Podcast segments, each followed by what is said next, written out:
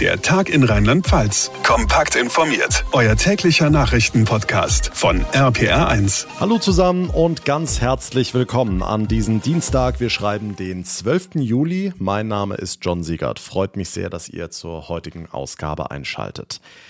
Was kommt da im Winter alles auf uns zu? Wird das Gas knapp? Müssen wir möglicherweise frieren? Auch wenn bei den aktuellen Temperaturen draußen im Moment niemand ans Frieren denkt, machen sich viele Menschen in Rheinland-Pfalz Sorgen und wollen die Sache nun selbst in die Hand nehmen. Weg vom Gas. Die Installateure in Rheinland-Pfalz haben alle Hände voll zu tun mit Heizungsumrüstungen.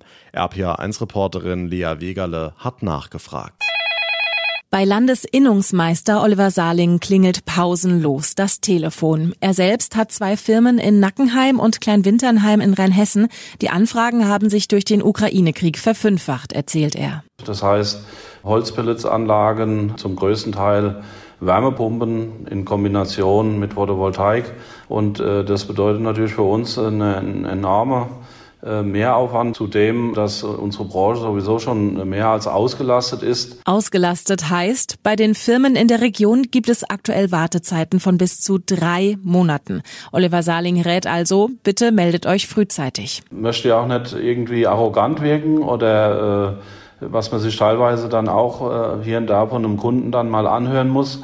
Wir sind am Start, um äh, den Menschen auch zu helfen. Aber dazu brauchen wir, wie gesagt, frühzeitig die Information, dass da ein Bedarf besteht, um dann eben auch noch, bevor es in den Winter geht, dann auch noch reagieren zu können. Darüber hinaus können wir selbst was tun, auch wenn die Heizung noch nicht umgerüstet ist. Indem er vielleicht einfach die Raumtemperatur um äh, ein Grad reduziert, wassersparende Armaturen, elektronisch gesteuerte Thermostatköpfe. Also es gibt viele einfache Maßnahmen, die zum einen den Geldbeutel positiv beeinflussen würden und zum anderen auch unser akutes Energieproblem doch schon um einiges in die richtige Richtung reduzieren lassen würden. Landesinnungsmeister Oliver Saling. Er und seine Kollegen kommen beim Heizungsumrüsten nicht mehr hinterher. Danke für die Infos, Lia Wegerle. Ein Jahr nach der Flutkatastrophe wird kontrovers diskutiert. Sind wir beim Wiederaufbau im Ahrtal schon so weit, wie wir sein wollten? Nein, sagen die einen, es geht alles viel zu langsam. Wir machen Fortschritte, sagen die anderen, vor allem die Verantwortlichen in der Politik. Ein solcher Fortschritt könnte das neue A-Ufer bei Bad 9a Ahrweiler sein, wo mehr als 100 Azubis Hand angelegt haben. Freiwillig. RPA1-Reporter Olaf Holzbach, wie sieht's da jetzt aus? Also zum einen ist da mal aufgeräumt. Das war die erste Aufgabe für die angehenden WasserbauerInnen der Wasserstraßen- und Schifffahrtsverwaltung. Und dann musste das Ufer gesichert werden gegen künftige Hochwasser, naturnah mit sogenannten Buschkisten. Das kann man sich so vorstellen, das sind zwei Pfahlreihen, die parallel nebeneinander stehen, immer im Versatz von einem Pfahl. Und zwischen denen wird dann Weidenmaterial gelegt. Und wenn das voll ist, wird das verdichtet und dann mit Draht befestigt, damit da kein Ufermaterial von hinten wieder raus kann. Hendrik Weißflog, Ex-Azubi, das Projekt an der A lief so gut, dass er schon den Gesellenbrief in der Tasche hat. Was er und die anderen da gebaut haben, das bleibt stehen. Also, da haben sie für ihre Ausbildung was Dauerhaftes geleistet. Und ginge das auch an anderen Uferabschnitten so? Ja, das ist die Idee. In Bad 9a waren sie halt am schnellsten, aber Nachahmer sind erwünscht. Ministerpräsidentin Malu Dreyer. Das Thema äh, Uferbefestigung der A, der A mehr Raum geben, das ist ja ein großes Thema an der ganzen A. Es ist ja die große Aufgabe nach dieser schrecklichen Naturkatastrophe. Das heißt, alle Kommunen arbeiten ja auch an Konzeptionen, wie man Hochwasserschutz gestaltet. Und davon können jetzt andere Teilabschnitte natürlich auch lernen. Dafür ist es mancherorts schon zu spät, kritisiert etwa der Naturschutzbund. Die A sei viel zu oft planiert und wieder eingeengt worden. Stellenweise habe der Fluss jetzt weniger Platz als vor der Flut. Wiederaufbau in Bad 9a Ahrweiler. 100 Azubis haben das A-Ufer neu gestaltet. Naturnah und hochwassersicher heißt es. Dankeschön, Olaf Holzbach, für die Infos. Daumen drücken heute Abend für die deutschen Fußballfrauen. Nach dem 4 zu 0 Sieg gegen Dänemark sind die Erwartungen natürlich gestiegen. Heute steht im zweiten Vorrundenspiel allerdings eine echt schwere Aufgabe bevor. Gegner sind die Spanierinnen. RPA1-Reporter Philipp Detlefs in London mal ganz allgemein. Wie kommt die Frauen-EM in England an? Wie ist die Stimmung bei und rund um die Spiele bisher? Die ist richtig gut. Das haben auch die Spielerinnen berichtet, dass die Kommunikation untereinander auf dem Platz auf einmal ganz schön schwierig ist, weil die diesen Lärm der vollen Stadien sonst leider gar nicht gewohnt sind. Am lautesten ist es natürlich bei den England-Spielen, aber heute Abend wird es dann hoffentlich auch gut laut. Denn Deutschland gegen Spanien, das ist ja schon ein Kracher. Beide sind super in die EM gestartet. Deutschland mit 4 zu 0 gegen Dänemark, Spanien mit 4 zu 1 gegen Finnland. Und wer heute Abend gewinnt, der macht schon einen großen Schritt Richtung Viertelfinale. Deutschland gegen Spanien heute um 21 Uhr.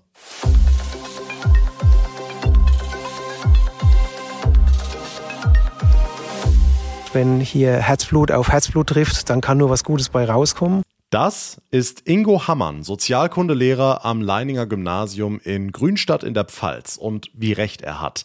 Die Schülerinnen und Schüler seiner 10a haben in den vergangenen Monaten Geld für die Ukraine gesammelt und rausgekommen sind, Achtung, 10.000 Euro. Diese gigantische Summe wollte die Schule aber nicht einfach irgendwo hin überweisen. Nein, das Geld geht an den Verein Nicht reden, machen von unserem Rocker vom Hocker Sven Hieronymus. Heute Morgen war Scheckübergabe in Grünstadt. Ich durfte den Rocker begleiten und das war schon sehr emotional.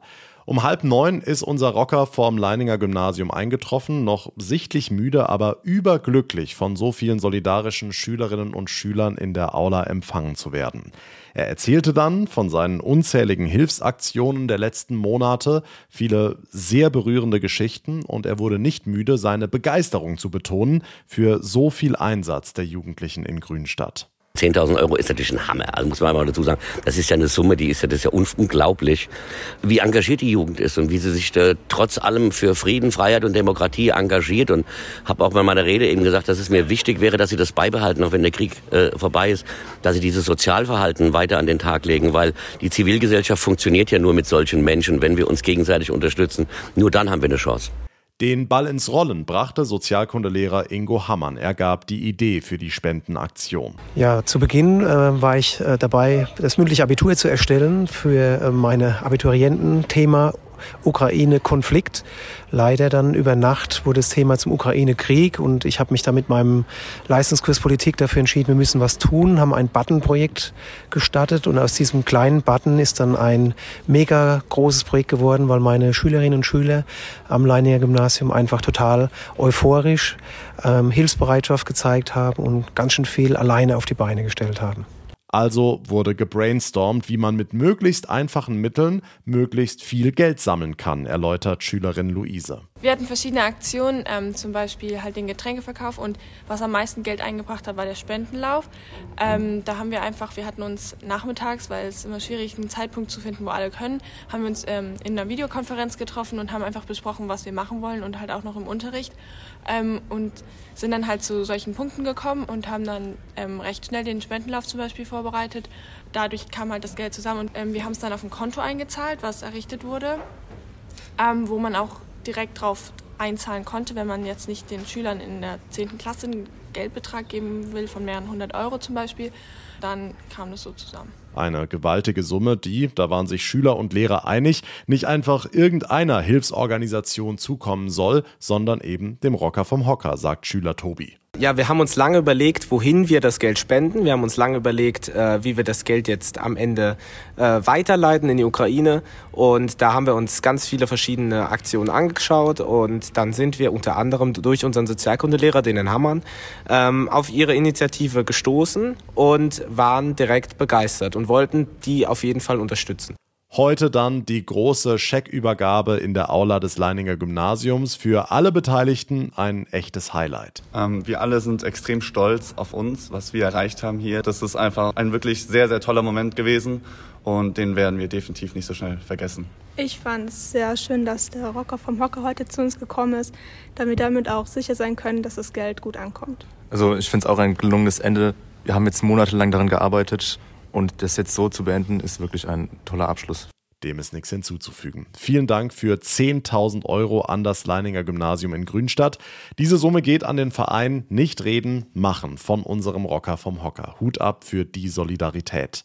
Und mit dieser schönen Aktion verabschiede ich mich für heute. Das war der Tag in Rheinland-Pfalz. Wenn ihr es noch nicht getan habt, dann wäre es super, wenn ihr unseren Podcast abonniert. Das geht auf jeder Plattform und auf Spotify oder Apple Podcasts könnt ihr uns auch sehr, sehr gerne eine kurze Bewertung hinterlassen.